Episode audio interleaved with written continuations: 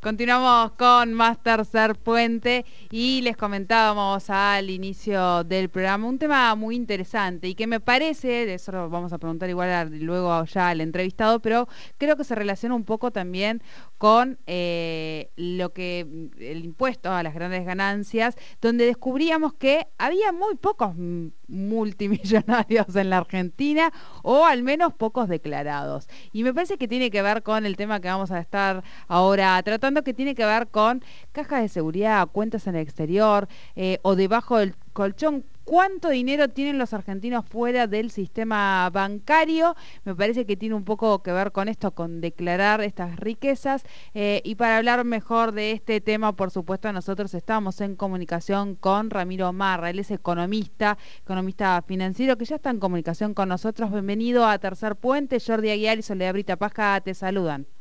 Hola, ¿qué tal? Muchas gracias por llamar.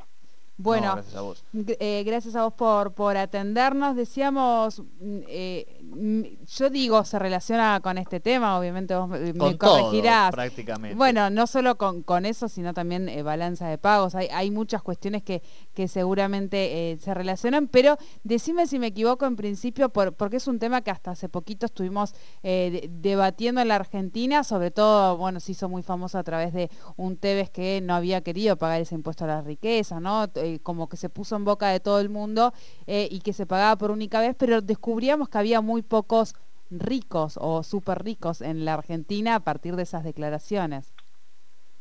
Exacto, sí, sí. Ahora el dato que, tenemos que complementa todo lo, que vamos viendo es que, o sea, hay muchos dólares de argentinos fuera del sistema, fuera del sistema de los, del, sistema financiero bancario argentino. ¿Qué quiere decir esto? Que los argentinos nos escapamos no simplemente del peso, sino también del sistema. Claro. el concepto cuál es? El concepto es que tenemos gente que está comprando dólares y los está dejando en el colchón, los está mandando a la caja de seguridad, los está mandando a una cuenta en Suiza, a una cuenta en Seychelles, donde sea, pero no están fomentando la economía ni argentina y muchas veces ni la economía de otros países. Lo que detectamos que la realidad es que son muchos los argentinos que están en ese proceso. Obviamente, siempre considerando que la Argentina es un país donde hay un 50% de pobres. O sea, pero lo que pasa es que tenemos que hablar del otro lado. Del otro lado hay gente que tiene ahorros. Pequeños ahorros, no estamos hablando de millonadas de dólares. O sea, en total son 250 mil millones de dólares. Pero ¿qué pasa? Todo, todo, no, mucha parte de los argentinos, todos los ahorristas argentinos, mejor dicho, todos los ahorristas argentinos no están en pesos, tienen dólares en algún lado. Y eso no hace que la economía tampoco crezca. Todo esto es consecuencia por el mismo problema que tiene nuestra moneda, por la desconfianza. Claro. claro, Ramiro, en ese sentido, consultarte también si eh, en esta nueva forma o en esta en estos, en búsqueda de, ahorro, eh, el Bitcoin y todas las monedas digitales están siendo en el último tiempo también un lugar de, de refugio de inversión. Así es, o sea, la, realidad que si uno compara en proporción a lo que pasa en el mundo, en la Argentina el Bitcoin eh, es un instrumento más solicitado en proporción a la cantidad de, riqueza y a la cantidad de, habitantes. ¿Por qué pasa eso? Porque, claro, no tenemos moneda, no tenemos una función básica, tenemos una moneda, mejor dicho, que no cumple todas las funciones. Hay una función básica que justamente cumple el Bitcoin, que es la de reserva de valor. Es escaparte de una moneda que va perdiendo por las devaluaciones y por y, por todo lo que genera la, inflación, que no termina cumpliendo su rol. Entonces ahí es que nosotros buscamos cualquier alternativa. Antes era más fácil simplemente comprar dólares, hoy los argentinos y en el mundo está, está habiendo un proceso de profesionalización de las inversiones gracias a la tecnología. ¿Qué quiere decir esto? La gente se involucra más en saber cómo hacer rendir a, sus ahorros. Claro, el punto de, no poder confiar ¿no? en la propia moneda y ver cómo eh, em, poner esa confianza en una moneda obviamente un poco más, eh, más fuerte como es el dólar y tratar encima de llevarlo, eh, no solo de no confiar en la moneda local, sino de llevarlo afuera. ¿Cómo, cómo se revierte esto? Porque el INDEC en, esta, en, este, en, estos números lo que, lo que plantea es un número bastante, bastante grande, estamos hablando de 250.374 millones de dólares. Dice que alcanzan estas cifras fuera del, del, país. ¿Cómo se revierte esta situación? O en tu visión, ¿no? Sí, acá, mira, es, muy importante, voy a, traer un concepto que hiciste en la pregunta para explicar el resto de la pregunta. O sea, no es que están fuera del país, están fuera del sistema. Ah, bien. Están bajo el colchón, están en una caja de seguridad, están en algún lado escondidos, a una parte obviamente está fuera del país, pero hay otra parte que está acá en Argentina. O sea, lo que pasa es que están sin trabajar esos dólares. ¿Qué quiero decir con esto? Que hay una desconfianza absoluta sobre la mayoría de los argentinos sobre nuestra moneda. Y nosotros muchas veces hablamos de que para sacar adelante el país necesitamos inversiones. Y muchas veces hablamos de inversiones extranjeras. No, acá necesitamos inversiones argentinos. Somos los argentinos que no confiamos en nuestro propio país. Entonces imagínate, si nosotros mismos no confiamos en nuestro propio país, imagínate si otros inversores de otros países van a estar viendo la Argentina como una posibilidad para desarrollar negocios.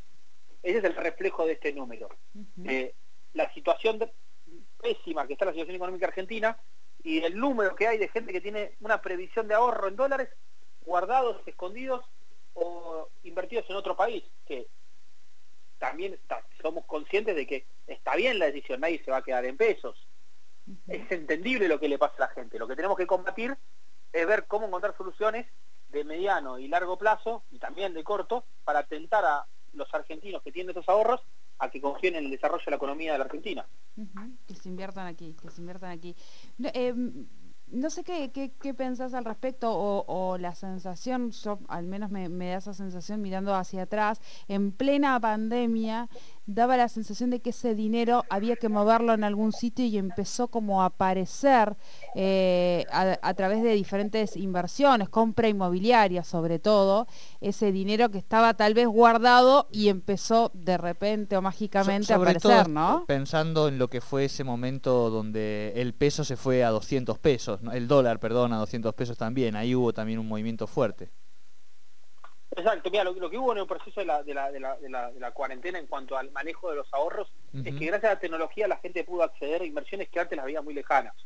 O sea, hubo un crecimiento de las criptomonedas, como bien decíamos recién, hubo un crecimiento muy fuerte de lo que es invertir en la bolsa. Hubo mucha gente que empezó a invertir en la bolsa, ¿por qué? Porque la gente tenía tiempo de generar conocimiento. Y cuando uno genera conocimiento, busca inversiones que tengan una rentabilidad a los dólares. Ya no era un tema de ganarla al peso, era un tema de ganarla al dólar. Después, por otro lado, está lo que plantean recién de que el dólar se fue hasta 200 pesos. Sí, eso fue por la gran desconfianza que había y por la gran emisión monetaria. Como también la gente tiene más conocimiento, sabe que cuando empiezan a, generar estas emisiones monetarias, pegan el dólar. Entonces, automáticamente van a cubrirse. O sea, la gente, o sea, por decir una manera, hoy un ahorrista, un inversor argentino, tiene mucha más experiencia y conocimiento que hace 30, 40 años. ¿Por qué? Porque tiene más información y tiene más herramientas para llevar a cabo sus inversiones. Claro. No, no, y aparte vivir en por, lo menos eh, vivir en este país casi que te hace economista, digamos, ¿no? Obliga a tener una, una permanente dinámica, digamos, del cuidado de la economía de uno que otros países eh, seguramente no tengan, ¿no? Eh, exactamente, o sea, tenemos una especialización en inflación que es un tema que te diría que apenas se tocan las universidades. Claro. hoy, hoy, hoy se está planeando tema, por más que la, la inflación se está acelerando un poco en, el mundo, pero estamos hablando de una inflación que no pasa del 5%. Suele estar en el 2%, puede llegar a tocar un 5%, pero después se, se, aplana. O sea, acá en la Argentina no, acá en la Argentina estamos acostumbrados a tener por lo menos 20, 30 puntos. O sea, es una locura la, la, la educación financiera que tenemos por cultura más que por, por, por, aprendizaje teórico. Bien, bien. Bueno, vamos a seguramente a volver a consultarte, Ramiro, con estas ideas, ¿no? Esto, esto último que estuviste tocando, que me parece que es la clave, eh, eh, cómo, cómo poder saltear esta inflación o cómo poder ganarla esta inflación y, que, y no perder eh, el dinero o el capital que tenemos. Muchas gracias a ustedes por el llamado. Muchísimas gracias, Ramiro.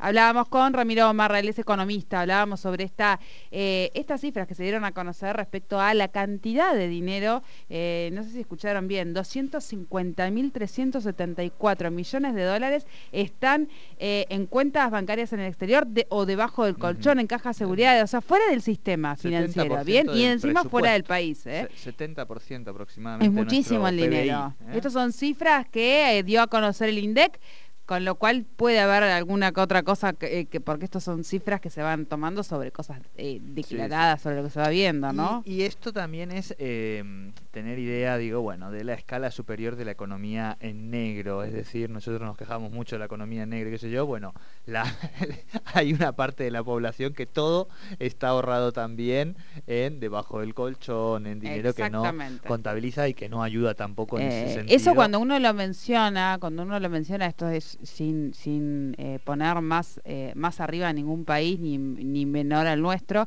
Estoy mm, eh, menciono el hecho en sí mismo, cada uno tome, tome la opinión que quiera, pero esto cuando uno lo menciona en otros lugares o a personas de, de, otros países, no, no, no lo comprenden, no comprenden este tipo de, conductas, un poco esto que decías vos hace un ratito, ¿no? Una cultura que tenemos del manejo de la inflación y demás. Bueno, así es Argentina y nosotros la queremos así.